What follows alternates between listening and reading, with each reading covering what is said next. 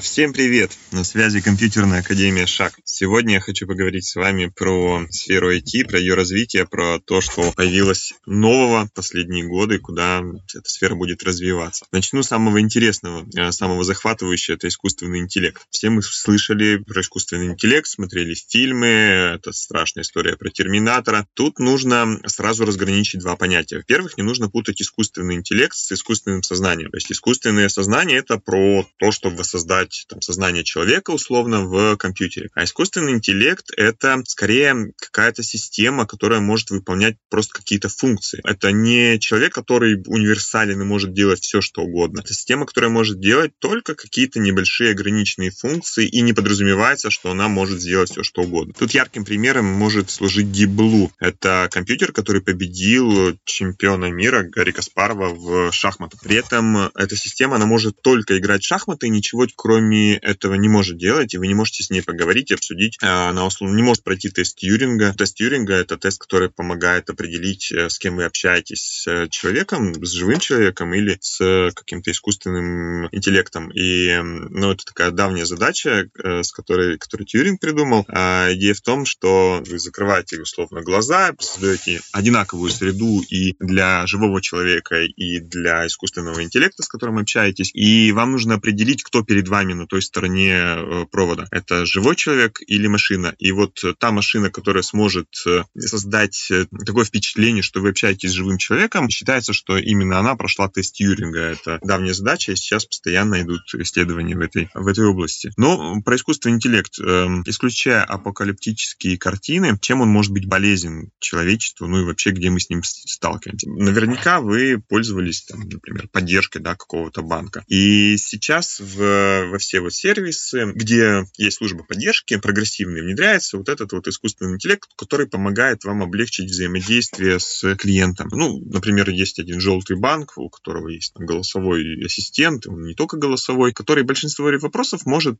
э, регулировать э, сам то есть без подключения живого специалиста. Этим самым вы как клиент получаете наиболее быстрый ответ на, на свой вопрос, а банк экономит, у него меньший штат специалистов, которым нужно оплачивать. То есть искусственный интеллект, понятно, что может отвечать большому количеству пользователей одновременно. Еще интересный пример. Недавно одна очень известная а, студия дизайна разработала искусственный интеллект, который создавал там логотип и другую графику. И э, такая легенда, правда или нет, мы не знаем, но то, что она создала несколько логотипов, и заказчики даже об этом не знали. Сейчас э, дала открытый доступ к этому э, алгоритму для того, чтобы любой мог за относительно небольшие деньги заказать у нее дизайн. Сейчас есть эксперименты, примеры того, как искусственный интеллект и в других областях творчества там, делает какие-то свои произведения, пишет тексты, э, сочиняет музыку, рисует картины и так далее, и так далее. В дальнейшем использование искусственного интеллекта, оно, можно сказать, безгранично. Его хотят и в военном деле, сейчас на искусственном интеллекте, искусственный интеллект используют многие компьютерные игры, когда вы играете не с живым противником, а каким-то алгоритмом тренируетесь. Ну, я уже говорил, что э, поддержка клиентов. Автомобильный транспорт. Искусственный интеллект управляет автомобилем, и это уже реальность. Уже есть э, автомобили, которые управляются без помощи человека и могут проехать огромные расстояния. Конечно, с искусственным интеллектом связаны этические, философские вопросы. Еще как примеры использования искусственного интеллекта это область распознавания речи или рукописного ввода. Даже в любом смартфоне сейчас есть э, вот эта функция, где вы можете надиктовать текст, и он будет автоматически переведен в письменную, напечатанную символами речи. Пожалуйста, пользуйтесь своими искусственными интеллектами, и они сделают вашу жизнь проще и легче. Следующая интересная разработка — это сети 5G. Вокруг нее существует много легенд, конспирологических тайн, слухов и так далее, но, по сути, это просто способ ускорить нашу связь с интернетом и с другими устройствами. Мы сейчас в России уже пользуемся сетями 4G, у нас достаточно быстрый интернет в мобильных устройствах. 5G сделает его гораздо быстрее. Речь идет о скоростях в несколько 1-2 гигабит в секунду. Но тут есть несколько нюансов. То есть, э, чтобы 5G работало, нужно устанавливать вот эти вот вышки сотовой связи гораздо чаще, там, в, на удалении в несколько сот метров, 100, 200 и так далее. То есть, значит, этих вышек должно быть больше, значит, затраты на установку будут выше. Ну и интересная особенность, что устройства 5G, они могут связываться не только между устройством и сотовой вышкой, но еще между собой и передавать данные друг между другом. В, во многих странах уже 2-3 года проходят в тестовом режиме и в, рабо- и в коммерческой эксплуатации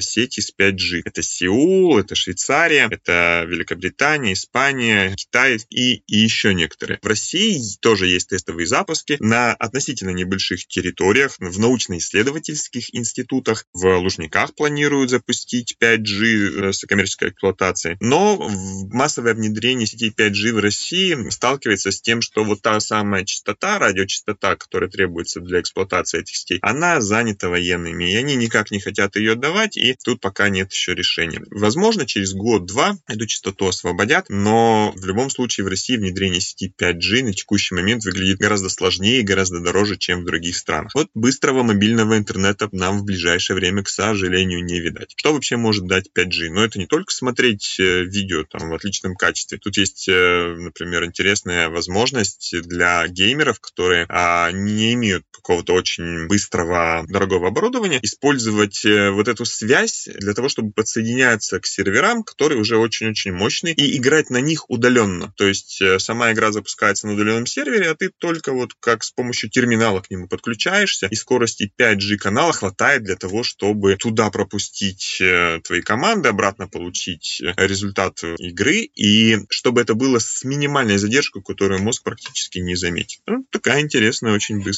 скорость передачи данных. Следующее, о чем хочу с вами поговорить, это виртуальная реальность, ну и в том числе и дополненная реальность. Чем виртуальная реальность отличается от дополненной? Виртуальная — это когда вы одеваете шлем, там, перчатки и другие гаджеты для того, чтобы окунуться в какую-то другую реальность. Вы полностью переходите из нашей текущей реальности в другую и что-то делаете. А дополненная реальность — это когда вы существуете в нашем текущем мире, в текущем окружении, но он дополнен элементами дополненной реальности.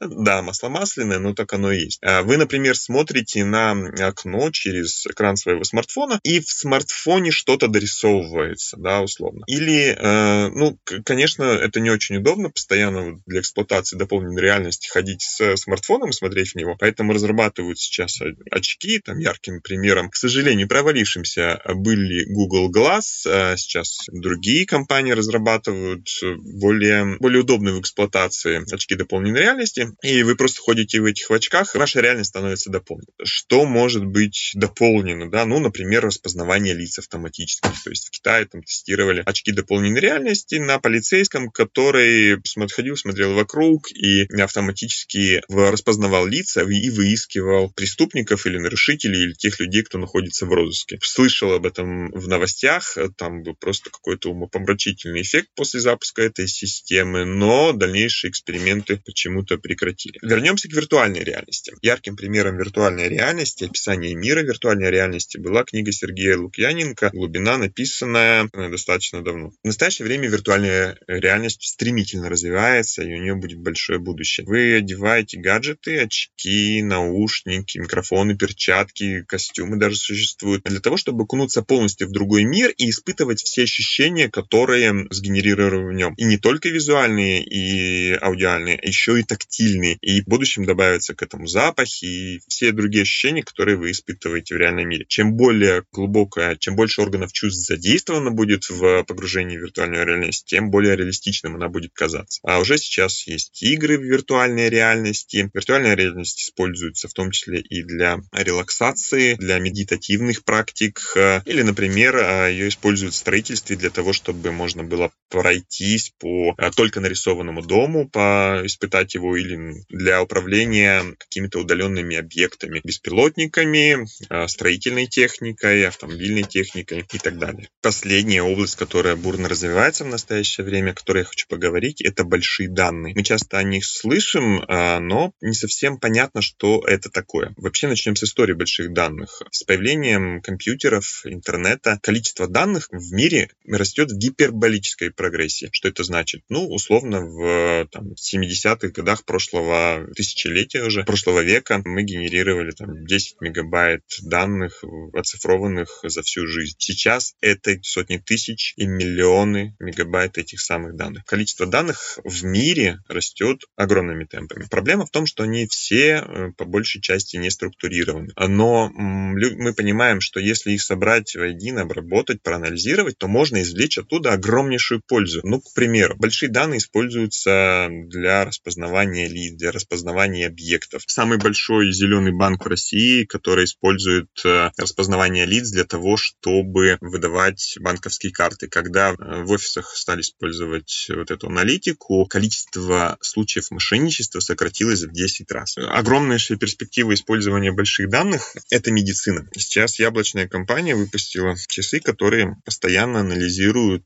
уровень кислорода в крови, собирают биометрические данные. И когда этих данных накопится достаточно много и на достаточно длительной перспективе, ну, соизмеримой с продолжительностью жизни человека, можно будет понять, какой образ жизни снижает вероятность возникновения болезней, приводит к долголетию или, наоборот, подрывает здоровье. С помощью больших данных можно прогнозировать возникающие болезни, их лечение. Диагностика болезней на ранней стадии, она позволяет э, не то что вылечить пациента в дальнейшем с большей вероятностью, а просто даже не допустить этой болезни. И лично для меня большие данные именно в медицине выглядят наиболее перспективными. Продолжительность жизни человечества, она должна увеличиться. Но в данный момент э, наибольшее или одно из наибольших источников больших данных являются социальные сети. Все эти видео, все эти посты, тексты, звуковые сообщения, наши действия, лайки, шеры, длительность просмотра страниц, все это является данными, и их накапливается огромное количество на серверах, и все это нужно как-то анализировать. Сейчас чаще всего их используют маркетинговыми целями. То есть, условно, система социальной сети анализирует ваше поведение и пытается определить, какой контент вам будет наиболее интересен, наиболее релевантен, что вам показать в следующий момент, чтобы вы захотели прочитать этот текст. А чем лучше работает этот алгоритм, чем лучше он обрабатывает большие данные, тем лучше он угадывает ваши предпочтения. Большие данные также используются, например, в музыке, музыкальных подкастах, когда вам на основании поведения других пользователей, которые похожи на вас, рекомендуют или не рекомендуют э, слушать определенный трек или определенное видео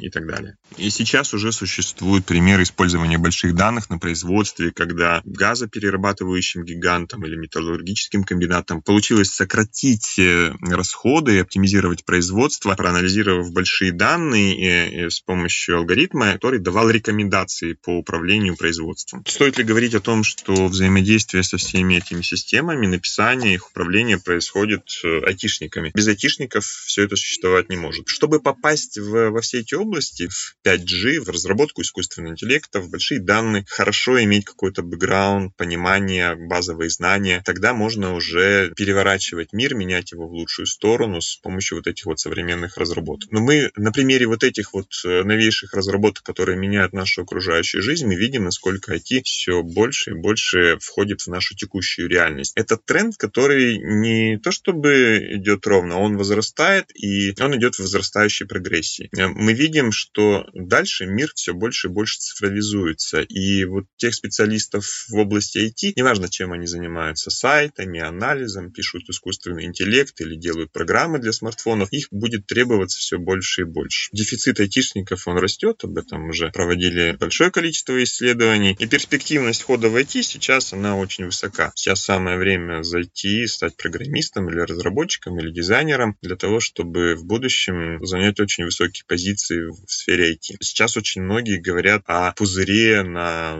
в развитых странах, о том, что скоро это все лопнет, и нас ждет большой-большой экономический кризис. Страдают, скорее всего, все, но айтишники пострадают в меньшей мере. Мы это видели на примере кризиса 2020 года во время пандемии, когда многие люди остались безработными или им сам, урезали зарплату, потому что просто нельзя было выходить из дома. Айтишники продолжали свою работу, работали удаленно, их практически никак это не коснулось, ну, за редким исключением. В время экономического кризиса наверняка многие рабочие профессии пострадают так или иначе, но там, где дефицит кадров, а это IT, скорее всего, кризис коснется в меньшей мере. Поэтому приходите в IT, здесь много всего интересного, и здесь очень перспективно. Кстати, да, напоминаю, что любое образование в сфере IT можно получить в компьютерной академии ШАГ. Мы даем базовое, фундаментальное образование. Это не короткие курсы, после которых тысячи выпускников ищут работу и не могут найти. Хорошее фундаментальное IT-образование. Становитесь после выпуска у нас уверенным джуном с хорошей базой, с хорошими навыками. Можете продемонстрировать и свое портфолио, и выполнить техническое задание, и поговорить с рекрутером, и